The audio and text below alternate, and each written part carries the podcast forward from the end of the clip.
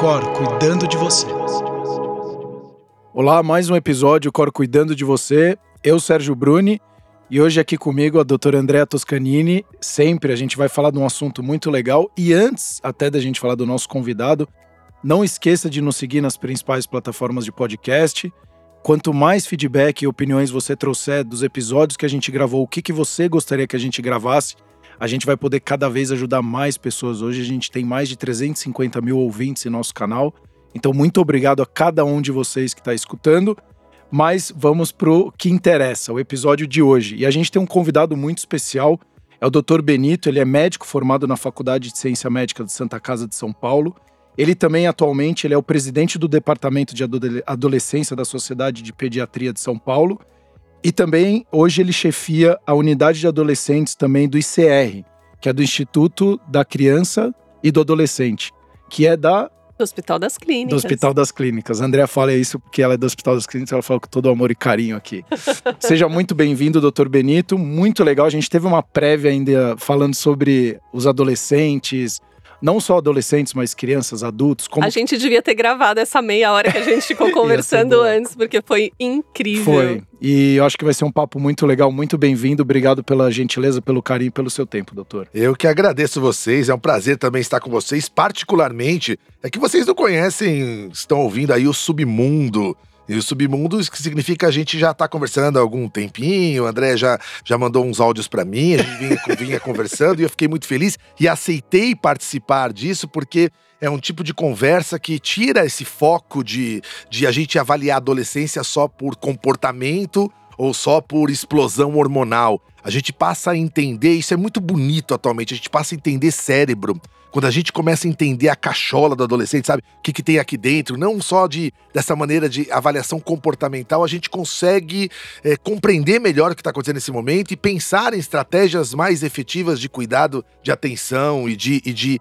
uh, educação para essa, essa meninada. Então, fico muito contente que a pauta também, obviamente, diz respeito à adolescência e sono, e sono hoje é, é, é ciência, né, André? Você que gosta desse assunto, isso é ciência, como adolescência é ciência também também. Então eu queria destacar isso para quem está nos ouvindo. Sono e adolescência são duas matérias hoje que tem estudos, tem trabalhos, tem evidência, tem coisas dizendo faça e tem coisas dizendo não faça. Isso certo. não é só eu acho que, né, Andréia? Durante muito tempo a sua área, coitada, você sofria. Sofria. Era, eu acho que tem que dar nove horas de sono para adolescente. Quer dizer, a gente não tinha fundamentação para isso. E é muito legal a gente estar tá aqui. Fico à disposição para esse papo, para essas conversas e depois para futuros encontros também. Até antes de você falar, André, que você levantou a mão aqui, é, eu concordo com o Dr. Benito, porque o pessoal fala essa geração. E aí eu penso, é, é muito complexo você colocar uma característica de uma geração, sendo que a culpa você coloca nessa próxima geração. Mas na verdade, se eles são do jeito que são, a culpa, ou eu prefiro colocar como responsabilidade, são deles por vir com o desenvolvimento que chegou a, até o momento que a gente está hoje, ou responsabilidade dos pais? Vamos chegar lá, é, vamos chegar então, lá. Exato. Mas olha só, eu acho que a primeira coisa que a gente podia fazer era não era tentar delimitar um período que hoje se considera um adolescente. É isso que o que a gente que é um entende como adolescente, né? Então, assim, vamos lá.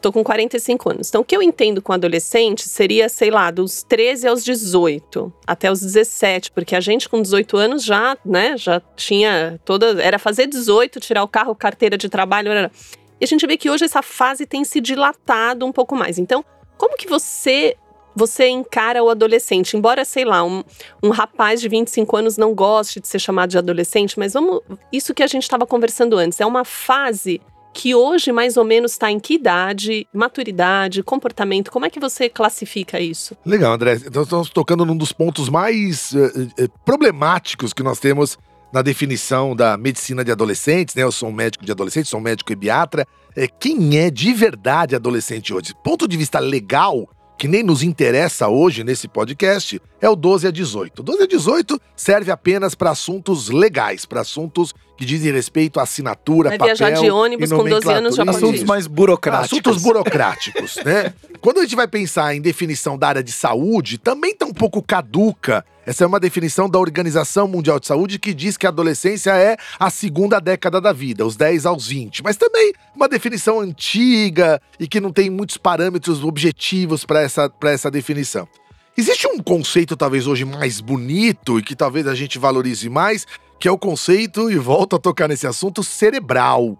Se a gente for pensar em cerebral, em funcionamento, nas conexões, no jeito de funcionar um adolescente, a ideia hoje, agora talvez você, mamãe, você, papai, vai ficar um pouco triste com o que eu vou te falar. Às vezes um pouco apreensivo, mas a ideia hoje é considerar um adolescente até seus 23, 24 anos. Se a gente entender que a maturidade final, o seu CEO cerebral, vamos pensar assim, o seu CEO cerebral só estará plenamente pós-graduado, encerrado o MBA lá quando tiver por volta de 24, 25 anos, tá? E isso Então- é cientificamente comprovado, Cientificamente, Benito. Estamos aí, região cérebro pré-frontal, lateral, todas Então, as- se eu estiver todas- conversando com a molecada, que eu chamo de molecada, eu tenho 40 anos, né? 20, 22 anos, falar, pô, você ainda é um adolescente. É, do ponto de vista cerebral, Sérgio é.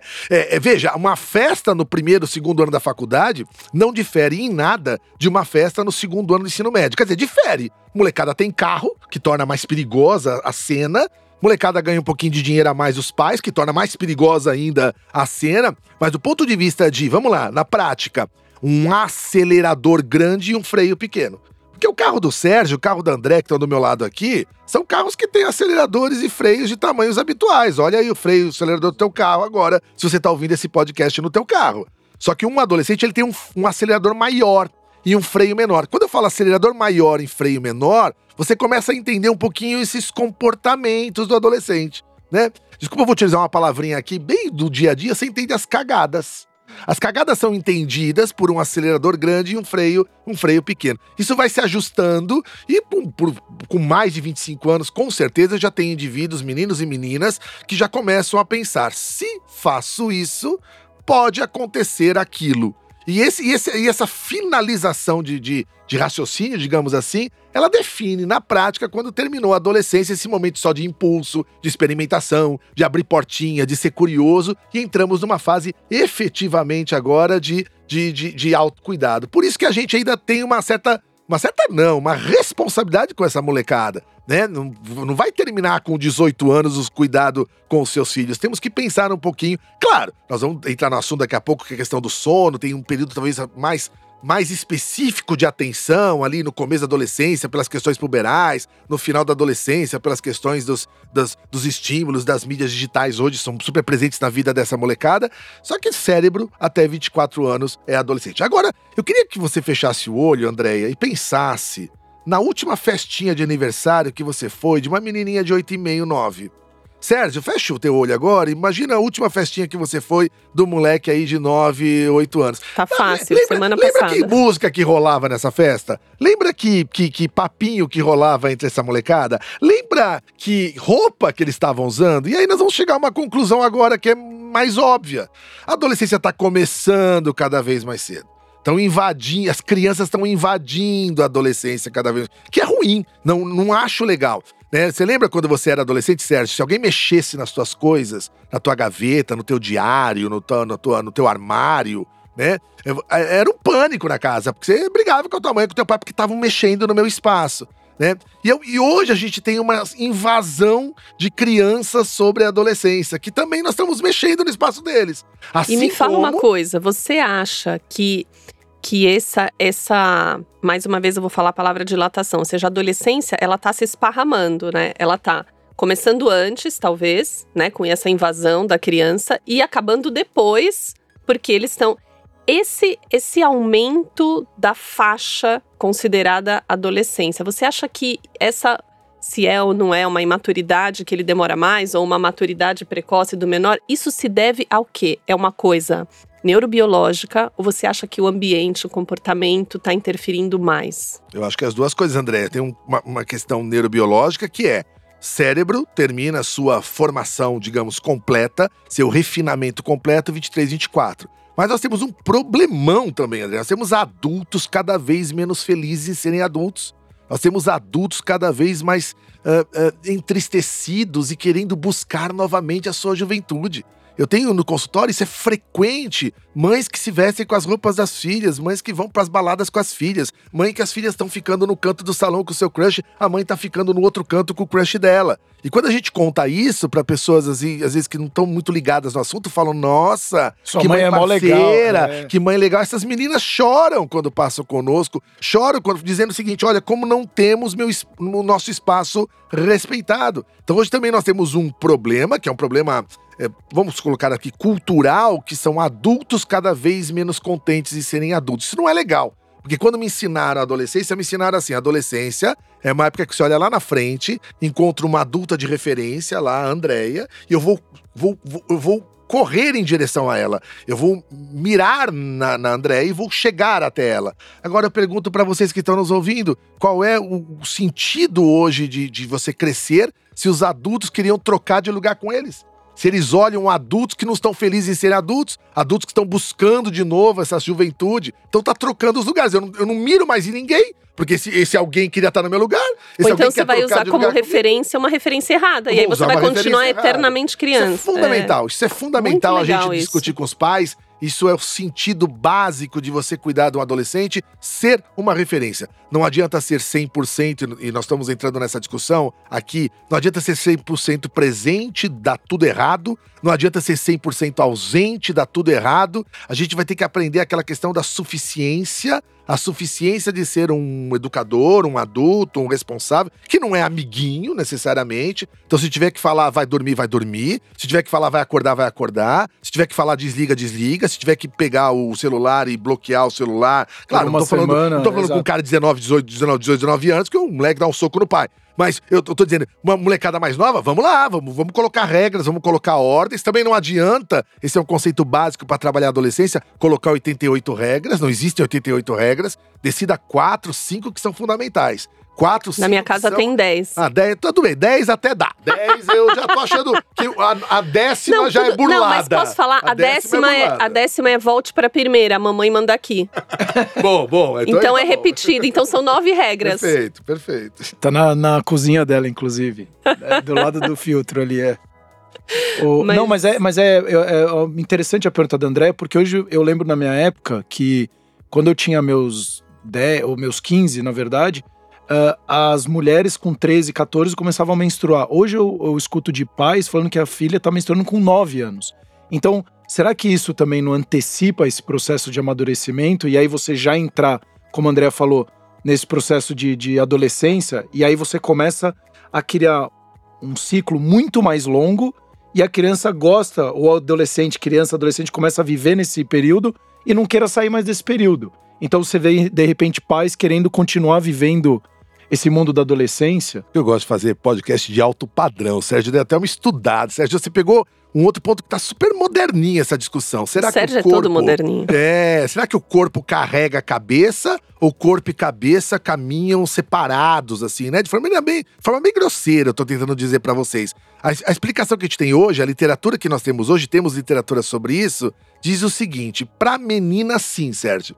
Pra menina, corpos que vão mais cedo, né? Peito antes, menstruação antes, corpos que estão se adiantando, estão trazendo consigo uma evolução mais rápida para a adolescência. Só tem um jeito de medir isso, Sérgio. Os caras medem por comportamento. Os caras medem. Será que transam antes? Será que usam maconha antes? Será que se pensam como adolescente antes? É, é o jeito deles avaliarem isso. Então, pra menina já tá mostrado isso. E é mais ou menos óbvio, porque a mulher se faz mulher pelos olhos de quem tá olhando, né? Pel- Pelos olhos de todo mundo da sociedade. Pra menino, Sérgio, isso não tá demonstrado. A gente tem um monte de menino, 17, 18 anos, barbudão, empinando pipa em cima da laje e bobão. Ainda bobão no sentido de não ser ainda adolescente. Então a literatura já é meio clara. Corpo carrega jeito de funcionar, particularmente na menina. No menino ainda são, digamos assim, é, campos diferentes, claro, dependentes, é, os dois estão relacionados, mas cada um corre numa, numa velocidade. Vamos puxar um pouquinho a sardinha para nossa brasa? E vamos falar também o que está acontecendo, já que a gente está falando de processo, como que está sendo esse processo de usar a noite como parte do dia, né? Porque a gente tem, fisiologicamente, a, a, essa fase da adolescência, e aí o que a gente tem de literatura é um pouquinho é, 13, 14 anos, não tão precoce, a gente tem o atraso de fase do sono fisiológico, né? Então já existe neurologicamente a criança dormir, a tendência do adolescente dormir mais tarde, acordar mais tarde. E junto com isso a gente tem a hipersonia da adolescência, que aí tem toda essa questão metabólica que justifica eles serem, eles dormirem mais horas nessa fase. Então, na prática, eles dormem mais horas, começando mais tarde, acabando mais tarde. E aí, as atividades que eles vão fazer nesse momento são atividades diferentes das atividades que eles fazem de dia, né? Eles estão entrando na noite, então eles precisam fazer outras atividades. E aí, Benito, o que, que você acha que é, a gente tem, por exemplo, de opção? O que, que você acha que eles têm de saudável e não saudável? Porque aquilo que você falou, a gente não pode também crucificar tudo, né? Falar que tá tudo errado, que não pode videogame, que não pode celular, que não pode YouTube. Porque é o mundo deles, né? É a geração deles. Então eu acho que é difícil a gente tentar um, um, meio termo e, ao mesmo tempo, uma coisa que a nossa sociedade já vem lutando há algum tempo, essa questão dos horários escolares. Eu ia completar sua, o seu bipé, né, que você colocou, né, o atraso do sono com a hipersonia, com uma pressão sociocultural, econômica de botar essa molecada 7,5, 7,15 é... na escola esse cê parâmetro é sabe, é totalmente antibiológico. Você sabe né? que tem umas, umas escolas, eu, eu já sabia disso há algum tempo. Tem algumas escolas, se eu não me engano, tem no Piauí, tem no Ceará, que o horário deles, e são as que têm o melhor desempenho, eu vi acho que por, por conta dessas notas do Enem, é à tarde. É da uma da tarde às oito da noite. Então, assim, será que para o adolescente não é uma fase de melhor rendimento cognitivo? Ele não seria mais adaptado né? Porque eu não quero falar em feliz, é, eu, eu conheço contente. pouquíssimas escolas, mesmo em São Paulo. Essa é uma estratégia, é uma gambiarra, né, André? Você passar o horário do adolescente para para tarde, porque você teoricamente tem um impedimento muito muito sério na nossa sociedade. Pensa aí, papai e mamãe agora comigo. Como é que vai mudar o horário de rodízio, horário do pai entrar na empresa, horário do pai bater o ponto, horário comercial, né, de entrega das coisas que são horários comerciais, se eu mudar o horário de entrada da molecada para 8 e meia, 9 horas da escola, que seria o, o, digamos assim, o ideal, respeitando essas, esse número de horas aí mínimo que a gente tenta pensar para o adolescente. Isso é muito difícil. Tem que Tipo, destruir e reconstruir tudo de novo. Então, pra tentar arrumar, a gente tem algumas coisas passando pra tarde, do ponto de vista, obviamente, do sono, a gente tá respeitando, mas também você tira a oportunidade de fazer alguma outra coisa, algum curso, alguma outra, alguma outra atividade paralela, um pouco da própria, sei lá, diversão. Ah, mas pode fazer de manhã. Eu sei que pode, mas de manhã é um período mais caseiro, né? Geralmente as pessoas estão mais em casa no período da manhã ou na, ou na escola. Então eu vejo só essa questão da adaptação do horário escolar que acontece em alguns lugares, dá para contar com a mão, como uma gambiarra. Eu acho que é, é enfrentar esse assunto é postergar a entrada do adolescente uh, na escola, tentando respeitar esse número que é um número mágico, né, André? Você pode até me ajudar, que vocês gostam muito desse assunto, se as tais das 9 horas, né? A gente insiste com 8, 8, 8, 8, mas quando a gente vai na média do adolescente, a gente puxa pro 9, né? Aí você faz a conta, pô, 9 horas, um moleque que já vai dormir tarde, não adianta querer colocar cedo. Não né, adianta. Né? Isso também é outra coisa não que as pessoas têm. É. Ah, então eu vou consertar isso colocando o moleque não pra dormir sete e meia da noite. Não. não vai, vai ficar virando, virando, virando e não vai rolar nada. Então, como é que eu posso é, é, entender isso? E aí a gente vai cair num, num certo inimigo, ou pelo menos que as pessoas têm desenhado como inimigo, e aqui também tem que tomar um pouquinho de cuidado. Eu sempre gosto de contar uma historinha, eu vou, vou contar para vocês uma historinha. O ano é muito lá atrás, era 1284, uma cidadezinha alemã chamada Hamelin. Uma cidade pacata, vivia todo mundo muito bem, até que apareceu lá uma infestação de ratos. E começou a aparecer rato, rato, rato, a sociedade ficou desesperada, aquele monte de rato. Aí chegou lá um gaiatão lá com uma flautinha e falou o seguinte: ó, queridos, se vocês me pagarem uma moeda para cada rato, eu tiro todos eles. Eu limpo essa cidade. Tocando a minha flautinha, ele tirava os ratos. E aí o pessoal topou a brincadeira, falou: vamos pagar, você limpa essa cidade dos ratos. Aí o cara começou a tocar a flautinha, levou todos os ratinhos, matou todo mundo afogado num rio que estava lá perto. Aí o menino voltou, pedindo dinheiro, né? Me paga, agora, agora, agora vamos acertar. E o governante, desde aquela época, hein, Sérgio? O governante não paga o, o menino da flautista. É, Aí o flautista fala: sabe o que eu vou fazer? Eu vou tocar minha flautinha agora e vou levar todas as crianças de Hamelin. E o que ele fez? Começou a tocar flautinha e levou todas as crianças e adolescentes e mataram todas as crianças e adolescentes. Dizem que até hoje, Hamelin, existe essa cidade na Alemanha, é uma cidade pacata, uma cidade quieta, porque não tem mais rato, mas também não tem mais criança e não tem mais adolescente.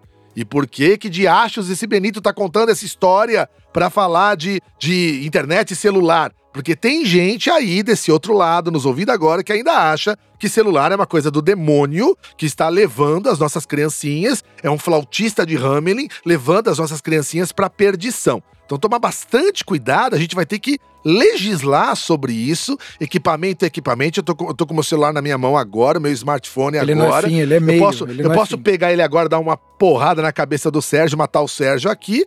E eu posso, junto com o Sérgio, descobrir um tema para ele uh, utilizar no próximo podcast que eles estão já desenhando aqui para outra semana. Já convido vocês a voltarem a esse, a esse podcast. Quer dizer, eu posso usar para tudo isso aqui. Eu tô vendo a hora, eu tô vendo se o tempo tá indo bem ou não tá. Eu tô vendo até alguma informação técnica, se André me perguntar, uma estatística, quantos por cento das pessoas têm problemas com o uso de celular. Esse número nós temos. Realmente nós temos umas meta-análises novas, atuais, mostrando que esse número não é para te assustar, mas um em cada cinco pessoas precisa de atenção.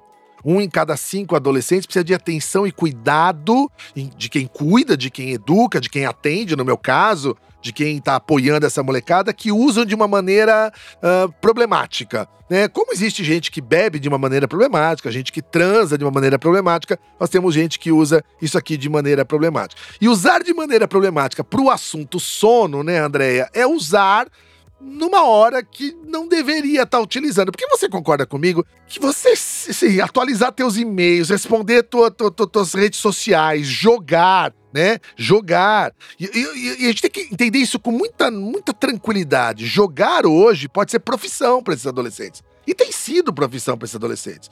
Eu atendi ontem no meu consultório um menino que, durante esses dois anos da pandemia, ganhou dinheiro jogando, sendo patrocinado e o que ele ganhou de dinheiro era mais do que eu estava tirando no meu consultório.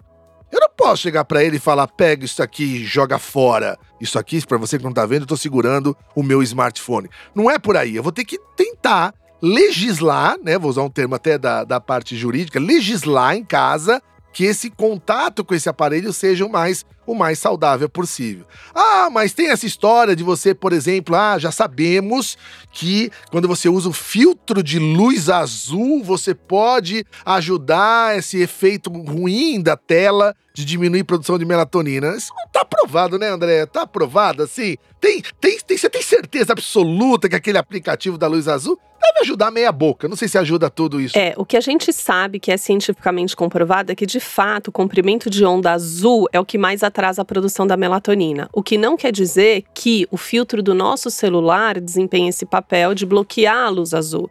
Isso não, não tá. O que, que eu sei? Por exemplo, o Kindle, que não é de uso dos adolescentes, adolescente nem não é sabe é, de que adulto, é. Né? Não é, de é, adulto. É. O Kindle, ele foi aprovado pela Academia Americana para ser utilizado à noite, deitado na cama, porque de fato ele não emite luz azul. Agora, o smartphone, ele emite. Não tem nenhum trabalho que diga que colocar o filtro é, noturno melhora essa emissão de luz azul.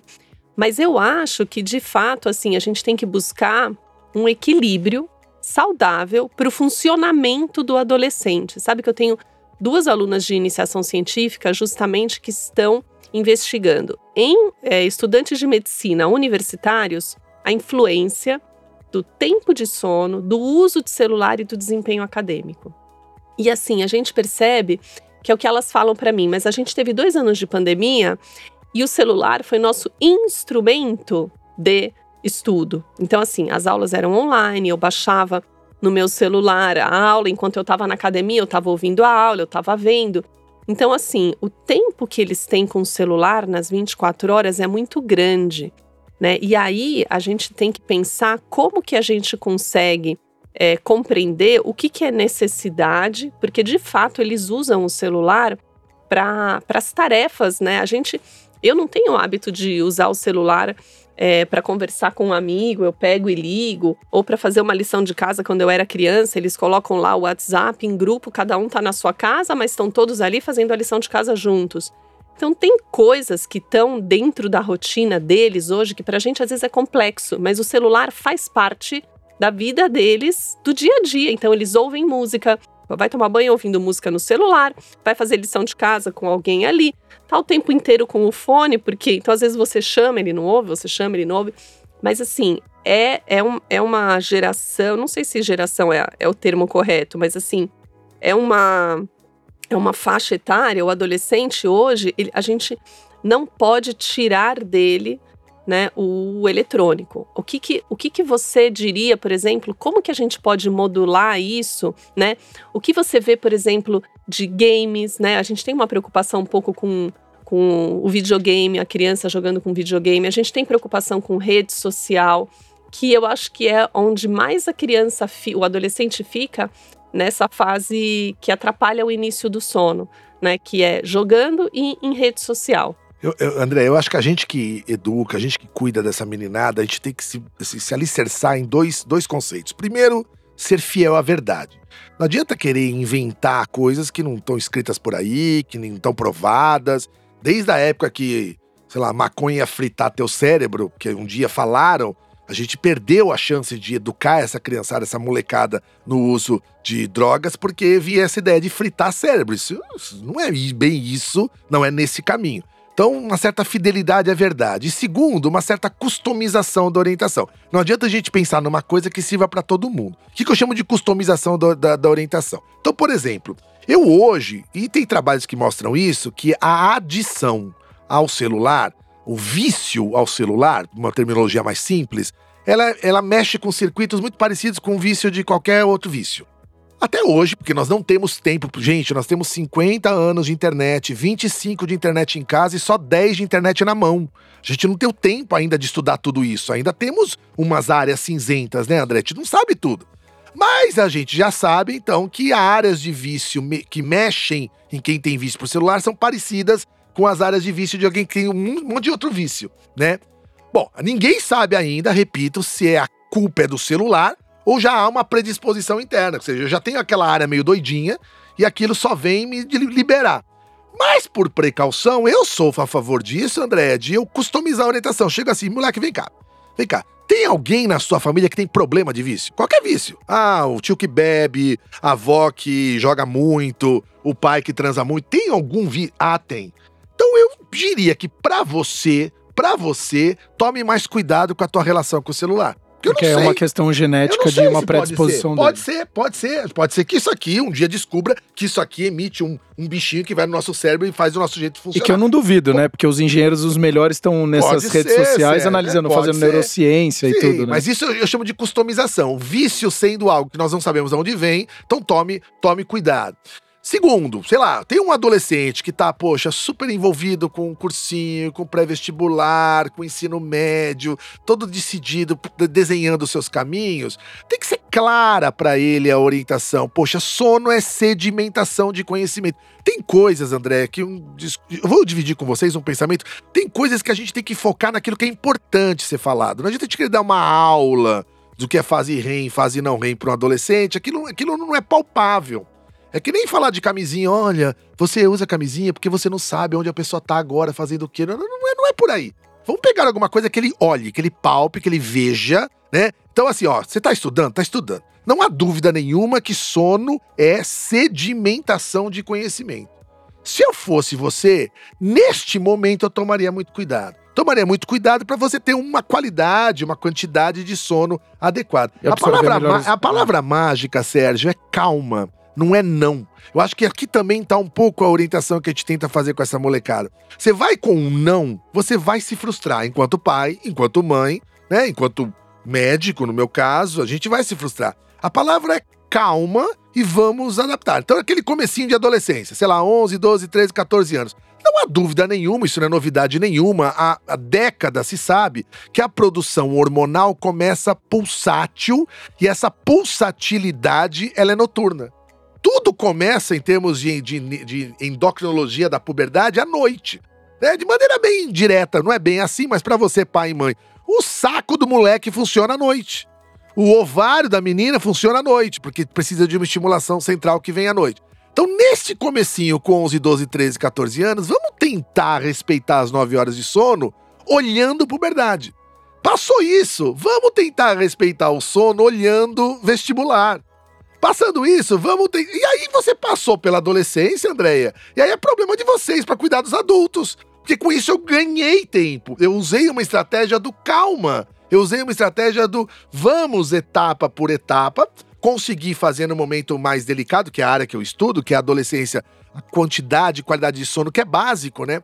Não adianta, turminha, eu vou falar isso para vocês. Eu pego meninos e meninas com queixas, dor de cabeça, dor na barriga, dor nas pernas, é, fraqueza. A primeira coisa que eu faço é organizar a vida dessa molecada. E quando a gente fala organizar a vida, é organizar comida, é organizar sono, é organizar atividade física. E eu vou colocar um detalhe a mais: Isso é te lembra alguma coisa? Os principais né? sincronizadores é, do sono. Ah, dá, os principais tá sincronizadores da vida, né? Da vida. É. É, se dá tudo bem aí, tá certo. Luz. Não adianta, então não adianta a gente querer passar para medicação ou até para terapia, não importa, se a gente não acertou essas questões básicas. Então, é, é, essa honestidade com o moleque, olha, a gente vai conversar de uma coisa que é básica, é função básica, que neste momento é importante para isso, nesse outro vai ser importante para isso, pro resto da sua vida, a gente sabe, depois que tem dormidores mais curtos, que na idade adulta vão dormir bem pouco e vão estar tá felizes. E, Deixa eu te perguntar né? uma coisa mais filosófica, que não sei se você tá nesse momento, nessa área há mais de 10 anos. Mas o que que Ai, você. Que bom, eu tô, tô há 25. Ai, que delícia. então tá, então vamos lá. O que que você percebeu? Né? Você falou, há 10 anos a gente tem essa tecnologia na nossa mão. O que que você percebeu que mudou nos últimos 10 anos nessa questão de comportamento, de maturidade, maturidade.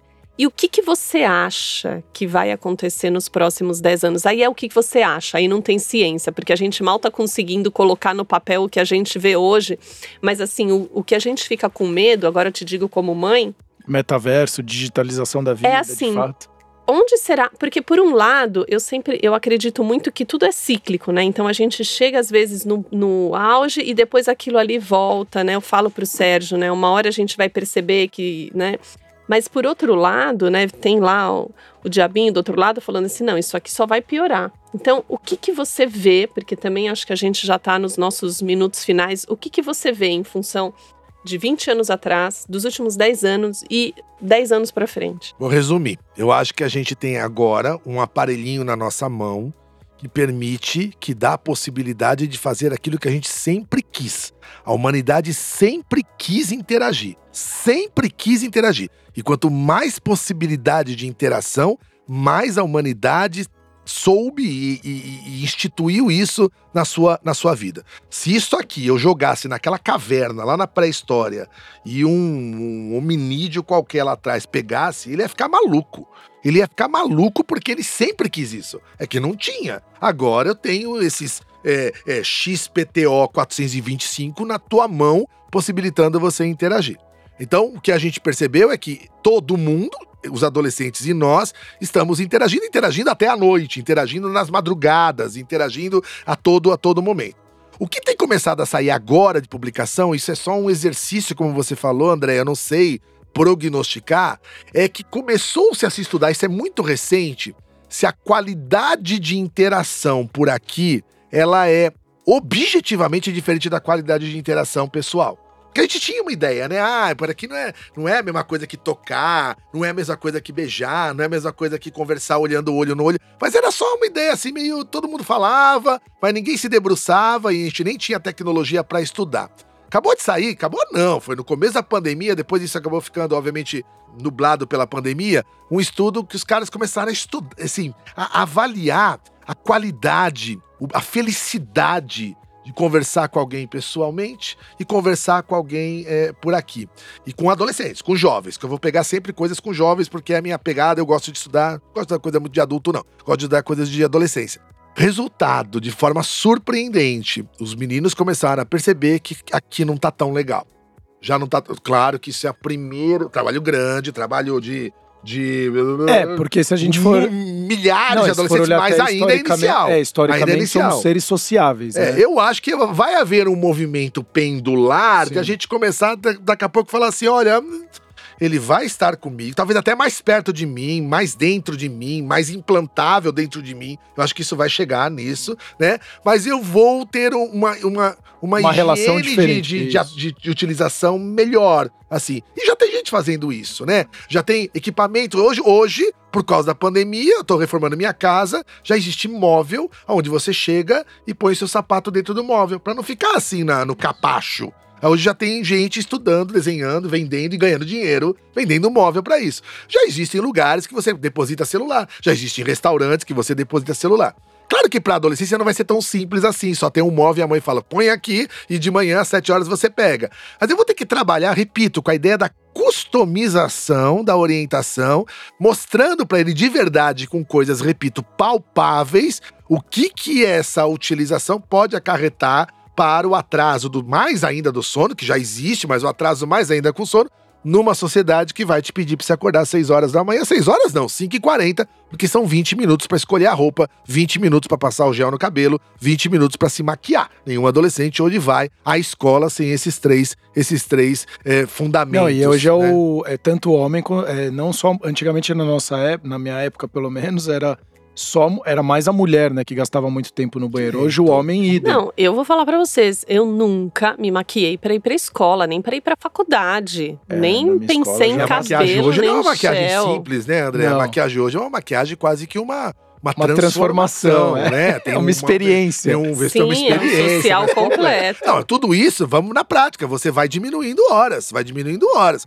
E aí vem aquela dica, né, André? Não acho que não custa a gente falar pro pessoal. Meça, você faz em casa esse experimento. Não precisa ir no consultório de um médico, não precisa. Você mede em casa a média de horas que teu filho dorme no sábado e domingo e mede a média de horas que ele dorme de segunda a sexta. Se tiver muito diferente, tem coisa errada, né, André? tem Exato, coisa errada. exato. Significa que alguma coisa tá roubando. Pode ser outra coisa? Pode. Pode ser sofrimento psíquico? Pode. Pode ser ansiedade? Pode. Mas pode que ser um alguma monte de coisa O tá- mundo de isso. hoje pode ser um monte de coisa. É que a gente tá dedicando essa Não, conversa mais coisa- direcionada é, pro celular. E você né? falou uma coisa muito interessante agora. Podem ser milhões de coisas, mas vamos ver o que é mais prevalente? O que, que é mais prevalente? Um transtorno psiquiátrico específico? O que, que é mais prevalente? Que ele tenha um distúrbio, que ele esteja algum problema hormonal, endócrino, alguma disfunção tiroidiana, ou é mais provável que ele seja privado de sono, né? Ou é mais provável que ele. Então, assim, a gente Começar tem que começar pelo. né? É, pelo Começar mais pelo fazer mais o raio-x primeiro, né? A gente já quer fazer É. a ressonância, o PET scan, enfim. Eu, eu diria isso hoje, André. Pode estar privado de sono, e a uma das questões da privação de sono é uma questão absolutamente comportamental. Estamos postergando mais ainda a hora de dormir, porque estamos escolhendo essa hora para fazer nosso trabalho no celular. Mas eu só vou pontuar alguma coisa, nós estamos no final. Acho que os pais estão nos ouvindo. Hoje, 2022, pós-pandemia, nós já temos uma certa ideia de que há um pouco mais de sofrimento psíquico nessa molecada. Hoje nós já temos isso computado, mensurado. Eu não estou dizendo, pelo amor de Deus, pai, que teu filho tem um transtorno mental, tem uma doença X que, com nome depressão, ansiedade. Não estou dando nome de doença. Eu estou dizendo o seguinte: hoje já há uma literatura mostrando que mais da metade dos meninos e meninas, se você olhar no fundo do olho deles, verdadeiramente interessado, perguntar tudo bem, mas não aquele tudo bem de elevador. Tem gente que faz tudo bem de elevador, né? Tudo bem de Tudo bem, elevador tudo não vale. você. É, isso É. não vale. Você já tá tudo acostumado bem a responder tudo de verdadeiro de um papai de uma mamãe para um adolescente é um tudo bem dizendo assim: coloque o que tá acontecendo. Nós já descobrimos que existem algumas questões: medos, ansiedades, tristezas. Temos muita coisa que aconteceu pós-pandemia e que merece atenção, que podem também, né, Andréa? Tá mexendo um pouco nessa circuitaria na hora de você dormir bem. Não adianta, é que nem você, quando tem uma conta pra pagar no dia seguinte, e você sabe que você dá uma, né, uma virada na cama, ou você levanta e vai pagar a conta, ou você tenta relaxar, mas a gente sabe que isso às vezes é difícil. O adolescente não tem a conta pra pagar, mas tem a dúvida. Que vai ser? Como será? O que, que vai acontecer? O que, que eu vou fazer? Isso é uma dúvida é, é, é, é Genuína, verdadeira, verdadeira. É genuína, engraçado, tem que né? ser Porque, assim, eu, eu não atendo criança, eu atendo adulto, né? Mas o que eu percebo que o adulto jovem, que, que eu chamo adulto jovem aí dos 18 aos 25 anos, muitas vezes ele chega no consultório com uma queixa de sono e ele desaba e chora. E aí você olha e não é compatível com o adulto aquele comportamento que é o que você está falando, né? Ele tem um sofrimento psicológico e talvez esse sofrimento venha desse dilema, né, da responsabilidade, do crescer, do assumir a conta que tem que pagar, do assumir o relacionamento, ou do ter ou não ter o filho. A sociedade cobra muito isso, né? Então, é, isso é uma coisa que eu tenho visto muito no, no consultório, é, e ambos os sexos, homens e mulheres, assim, que desabam quando você começa a perguntar para eles se tá tudo bem. Eu quero colocar para quem tá nos escutando, quem é mais jovem ou tá dentro do quadro de adolescentes, é, eu acho que vocês tocaram num assunto muito importante. Eu com os meus 40 aqui, a gente hoje olha a internet e, e tá vivendo um mundo VUCA aí, né? Que é tudo muito volátil, muito incerto, cada vez mais ao quadrado, ao cubo, enfim. E você, adolescente, é, a vida ela continua tendo as 24 horas. A gente continua sendo seres humanos. Cada um evoluindo na velocidade que tem que evoluir, ganhando conhecimento na velocidade que tem que ganhar. E como o Dr. Benito aqui falou, uma coisa muito, muito importante. Se você está com dificuldade em alguma coisa, gerando ansiedade, volta para o básico, volta para a coisa mais simples. Porque o grande segredo das coisas estão na simplicidade. Então, se você está com dificuldade bater numa ansiedade maior, tenta descobrir o que está acontecendo. Você está olhando muito o celular? O que está o que está fazendo gerar esse interesse em olhar para o celular o tempo inteiro? É ver a vida do vizinho? O jardim do vizinho não é mais florido.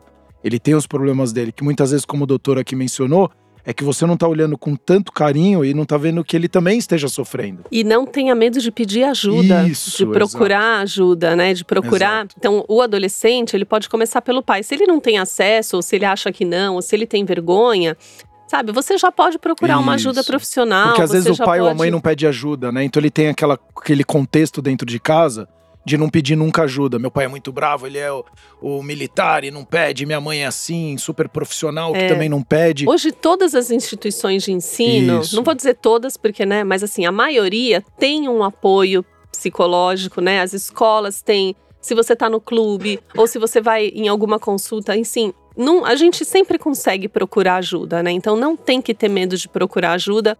O adolescente, né, ou o adulto jovem, e o pai ter um olhar um pouco mais Presente, verdadeiro, como o doutor falou, genuíno, com carinho, com vontade mesmo de olhar, porque é isso que ele falou. E isso me toca muito. Eu olho hoje para os adolescentes, eu vejo um semblante mais mais para baixo um pouquinho ali, não é aquela que eu falo, como é que o adolescente hoje tá uma menina de 10 anos ou 9 anos falando em emagrecimento? Eu com 9, 10 anos eu queria só jogar bola e se vinha as meninas mandando cartinha, eu chegava em casa, pô, recebi duas cartinhas da menininha e ficava puto da vida ainda por ter recebido duas cartinhas, porque eu queria jogar bola. Então, assim, como que a cabeça hoje de uma criança, ou pré-adolescente ou adolescente, tá pensando em tanta coisa de autoaprovação, do que vestir, do que não vestir, como o doutor falou, o que ser, o que não ser. É tanta pressão que ela coloca dentro dela, e na verdade não se coloque tanta pressão assim. Lógico, se cobrem sempre tentar fazer melhor. Eu acho que é importante, a gente veio para um papel aqui para sair melhor do que a gente veio, mas não essa coisa desacerbada de E se coisa- colocar pressão por colocar pressão, porque afinal todo mundo coloca Você falou agora colocar. das escolhas e eu lembrei que, que a minha enteada, eu tenho duas enteadas, uma delas falou pra mim assim: é, na sua época era mais fácil escolher porque tinha menos opção. Isso também é uma verdade, né? É. Eles têm muito mais opção do que a Muito gente mais. tinha em tudo, desde o canal da televisão até a profissão. Eles têm tudo muito mais opção. Então é mais difícil para um Benito ser é humano de mais imaturo para um Exato. ser humano que está demorando mais para assumir responsabilidades e compromissos, quer dizer, fisiologicamente, neurologicamente, do ponto de vista comportamental, ele já vem mais imaturo e ao mesmo tempo ele tem mais opções, quer dizer, é claro que vai ser diferente, né? A gente, claro que a gente sempre tem que a gente compara, porque é do ser humano, a gente sempre compara. Ah, o primeiro filho dormiu tanto, o segundo dorme tanto, ah, quando eu era criança, ah, quando eu fiz vestibular. Mas assim, eu acho que a gente pode tentar também entender um pouco esse universo dele e todas essas mudanças que a gente está sentindo, imagina eles, né? E, e tentar ser um pouco mais complacente com, Com essa. certeza. Com essa. É por isso que o que ele falou de ah, a geração é assim, não, tem muito mais coisa é, não, eu tô ouvindo vocês, assim, eu nem ouso comentar, porque é isso, é isso. Eu acho que a gente pode caminhar pensando o seguinte: olha, é, entendamos o adolescente. assim, é, é, uma vez eu fiz uma, um- uma série aí para uma televisão em que o, o título era é, Mais Biologia, Menos Teimosia. para de jogar tudo em teimosia, em explosão hormonal e passa a entender, ele é assim porque só funciona assim. E você, como pai, como mãe, tem uma obrigação de cuidar desse serzinho que você colocou no mundo, porque a máquina que ele tem nesse momento é essa. O carro dele é esse que eu falei, com acelerador grande e com freio pequeno. O carro dele é esse, que fica com esse atraso de fase do sono. O carro dele é esse, que vai precisar dormir mais. O ca... Sabedor de tudo isso, e não é por vontade, não é por rebeldia, não é porque eu sou do mal, nada disso. É, o carro dele é esse, a máquina que ele tem é esse, e vamos tentar customizar estas orientações, entendendo que sono é uma questão básica. Acho que vocês. A, a Quantos, quantos episódios já são de. de são de 112 da empresa, mas só que deve ter uns 40, 50 40, 50 episódios falando da importância do sono e não é. deixa de ser diferente para essa, essa molecada. Mas tirando essa coisa da rebeldia, e pensando um pouquinho, é isso que eu tenho, vamos trabalhar com o que a gente tem na mão Exato. mesmo, trabalhando com essa, com essa possibilidade, sempre, sempre lembrando que o dia tem 24 horas, isso é inevitável, você não vai conseguir manipulá-lo, né? Assim, não, não, há, não há como, pelo menos não inventaram tecnologia para isso ainda. É, eu, bom, acho que a gente vai ficando por aqui, né? Infelizmente, eu faria um episódio ainda de umas 3, 4 horas, para falar a verdade, porque é muito interessante. Eu acho que a gente, a gente tem uma enxurrada de informação mas ao mesmo tempo muito poucas informações quando principalmente fala de saúde de qualidade, né? Então, você vê a dieta do futuro, o líder do futuro, e aí fica essa busca incessante, os pais sendo contaminados por essas informações, e quando ele vai educar o filho, você tem que fazer isso, você tem que fazer aquilo, e o moleque, às vezes, com 8, 10 anos, tendo que agir de forma de 20, 25, 30 anos, que o pai já espera isso dele, porque ele também está recebendo uma enxurrada, uma enxurrada de informação. Então as mudanças comportamentais já precisam ser diferentes. Então, também acho que deve ter um peso, até uma, uma desculpa, uma pergunta final aqui. Tem essa influência também do, da cobrança dos pais? Ah, por... ainda bem que você perguntou isso, Sérgio. Eu vou terminar colocando uma experiência que eu tive agora, recente, é. de um dos meus pacientes de consultório, que o pai, muito bem sucedido, como muitos pais que fizeram todo um, um caminhar de, de, de vencer, de lutar. Isso foi, foi muito comum aí nos nossos avós, isso. nos nossos pais, de repente até na gente. E a gente ainda insiste em passar isso para a próxima geração. E aconteceu uma história de um, de um pai ter, ter, ter explicado isso para o filho e, e pedido para que o filho o acompanhe nisso. Mas lembre que agora já tem uma geração que está dizendo o seguinte: vocês não precisavam ter feito tudo isso. É. Não precisava. Não, não, primeiro não foi quê, eu que te né? pedi. Primeiro não foi eu que te pedi. Segundo, que os seus valores são um pouco diferentes Isso, dos meus. Valores, né? perfeito. Né? Assim, você está me propondo, esse, no caso desse menino, o pai queria que ele fizesse um determinado curso superior de uma época em que nós tínhamos lá o manual do vestibular, tinham lá, sei lá, 40, 50 cursos. Hoje, você abre a possibilidade e tem 300. Só na área de tecnologia tem 300. 380 é. cursos. Exato. Foi exatamente esse menino que ficou dois anos jogando e ganhando dinheiro e muito dinheiro jogando. Então, esse, essa, essa questão da cobrança a gente encerra dizendo também, isso é importante para você. Não é esse o discurso para com o teu filho. Você pode até contar como Vem cá, senta no meu colo exato. que eu vou contar a minha história. Mas contar a tua história não é exigir que ele siga a tua história, porque a cabeça é outra, os valores são outros, né? É os estímulos, os estímulos são, outros, são né? outros. Você possivelmente foi um, um pai que se dedicou a trabalhar 20 anos numa empresa, eh, ganhava o quadrinho de funcionário do mês, Isso. ficava buscando todo mês que fosse eh, que é, é assim, os é, bajulasse o seu chefe, você possivelmente abriu mão de umas férias, você possivelmente é. abriu mão de fazer alguma coisa, e a molecada hoje não vai abrir mão de férias, não vai abrir mão de descansar, não vai abrir mão de fazer uma festa. Andréa sabe disso, que, que teve uma experiência recente de uma festa domiciliar, não vai abrir mão, não vai abrir mão de ficar. Eu quero ficar só um ano nessa empresa Isso. e só saber como funciona. Depois eu vou embora dessa, dessa pod 360, vou para outra. É. Essa, essa, esse é o desenho. Então, acho que é legal você ter comentado isso para tirar essa obrigação pai, dos pais. Eu acho, mas assim, eu acho que o pai pode contar a história dele, mas mais do que contar a história dele, eu acho que o pai tem que contar para o filho a história da vida, como é você ser adulto, Sim. né? Quais são as responsabilidades? E aí ele escolhe, você quer ser um adulto como? O que, que você quer fazer? Você, porque também hoje essa coisa da família tá um pouco desconstruindo e reconstruindo, né? Então a gente tem aquela coisa, ah, mas então eu tenho que sustentar uma casa, eu tenho que. Hoje não é mais assim também, né? Então a gente tem que mostrar para eles como é a vida, o que, que ele vai precisar para se preparar da vida do ponto de vista de profissão, de E relacionamento, se ele de quiser estrutura. ter isso, corra atrás. Se não quiser, não mostrar, chora também exato, depois. mostrar pra ele como que você fez e ele decidir como que ele acha que ele pode fazer, porque eles precisam cometer os erros deles, né? Sim, Eles sim. têm que aprender a resolver os problemas deles. Gente, eu, eu, eu, eu adorei participar com vocês, mas eu quero te pedir desculpas. Eu acho que eu, eu burlei tempo.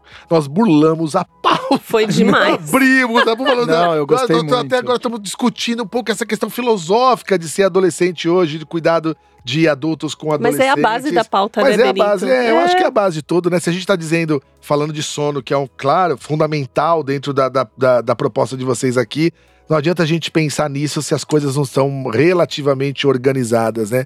Eu, eu, eu tava falando, eu acho que eu esqueci de completar o quarto ponto. Eu digo do sono, eu digo do, do- da atividade física, da alimentação. Eu colocaria também um, um coração bom, É. um coração apaixonado. Não tô dizendo tá transando, não tá transando, não tô dizendo tá apaixonado, feliz com alguém Motivado. ou não, mas ter um coração bem em termos de afeto. Se você É. tem tá bem na área afetiva, tá bem, a gente vê doenças que são lindas, né? Você dá uma organizada nisso, ele volta na outra, na outra semana, daqui a três meses, você pergunta, e aí?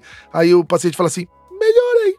Não é assim? Aí você fala, nossa, eu tava já planejando aqui uns 300 exames, mais umas duas medicações, mais uns três ou quatro encaminhamentos, e ele fala, melhorei. Então, se a gente olhar essa, essa sustentação, né? E para adolescente isso é básico. Eu preciso ainda, por conta dessa imaturidade, atapetar um pouco onde ele tá para cair, vai cair. A gente sabe que vai cair, é Sim. o momento de cair, inclusive. Dizem até que se não cair ali, é bom que caia ali mesmo. Isso. Ainda bem que cai ali mesmo.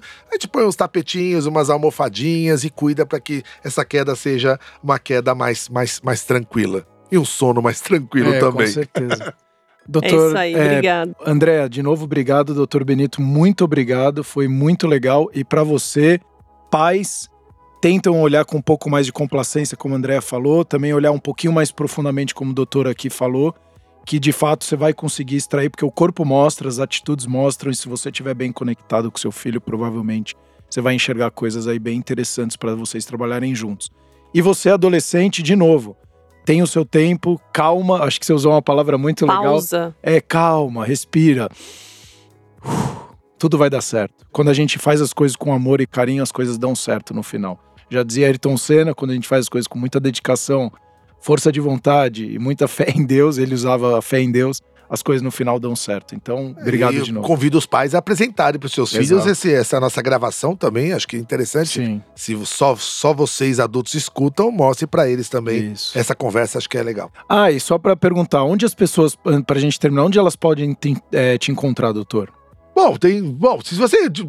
Rede social, Instagram, arroba Benito Ebiatra. Ebiatra é o nome oficial de quem é médico de adolescentes aqui no Brasil. Arroba Benito Ebiatra, você vê aí eu falando algumas coisas de vez em quando pra essa meninada também. Legal. Então, muito obrigado Vai a todos voltar. vocês. É, exato. Vai voltar, com certeza.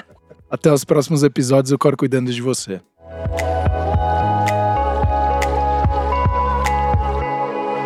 O Cor cuidando de você.